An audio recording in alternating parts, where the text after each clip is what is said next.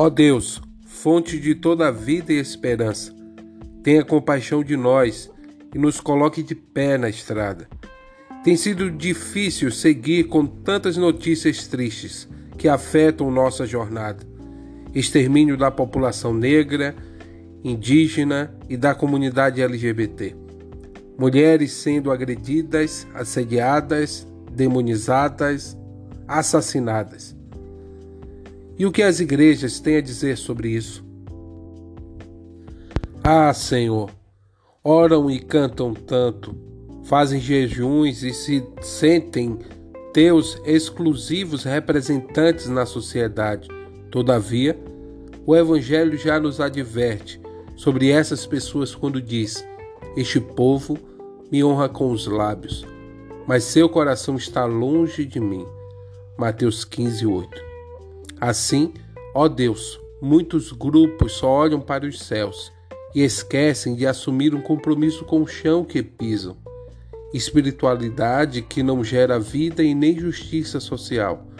Trata-se de uma aparência, pois são hipócritas. Ó Deus, quero conhecer-te todas as manhãs, quero saber ouvir a tua voz com o som dos pássaros, sentir teu perfume ao passear pelo jardim. Quero ser capaz de mergulhar meu pão no vinho e continuar olhando para a cruz. Ó Deus, ao imergir em mim, encontro um pouco de ti. Ao olhar para o outro empaticamente, só vejo tua face. Quem sou eu ao final de contas? O que queres de minha vida? Senhor, sei que me conheces na minha inteireza e na minha complexidade. Sei também que inclinas os teus ouvidos com o intuito de ouvir minha voz. Desta maneira, em meu sussurro digo: Sou teu, Senhor. Nem sempre consigo compreender exatamente o que de fato isso significa. Contudo, basta saber que não estou sozinho. Isso me basta.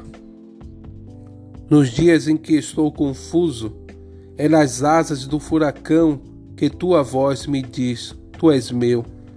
Tu és meu filho amado, não te abandono e guardo a sua entrada e a sua saída. Ali, diante de contextos e realidades improváveis, é que tua graça brota com esperança e meu coração se enche de leveza e beleza. Ó Deus, a comunidade religiosa pode ser um espaço de cura, porém, tem promovido doença em muitos que dela participam.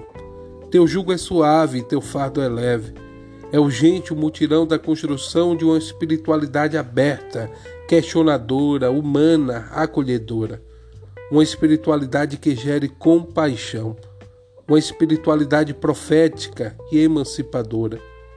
Uma espiritualidade diaconal que não escolhe o palco e os aplausos, mas os bastidores para que somente o nome de Jesus de Nazaré seja celebrado.